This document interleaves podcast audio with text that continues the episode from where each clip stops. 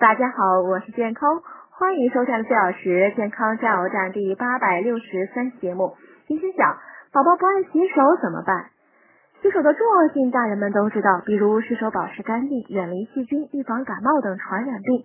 但很多学龄前儿童大多不喜欢洗手，家长们如果常常因此教训孩子，孩子就容易出现逆反心理。以下几种方法也许能帮到您：一、每天和孩子一起洗几次手，让孩子觉得洗手确实是一件很重要的事儿。第二，把宝宝最喜欢的玩具或食物摆在一边，告诉宝宝洗完手之后就可以去玩玩具或吃东西，会得到自己的最爱，相信宝宝会乖乖就范的。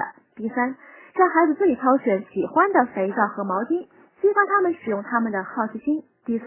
洗手时与孩子一起哼唱一定长度的歌曲，比如唱一遍生日快乐歌，大约是十到十五秒钟，边唱歌边洗手，一举两得。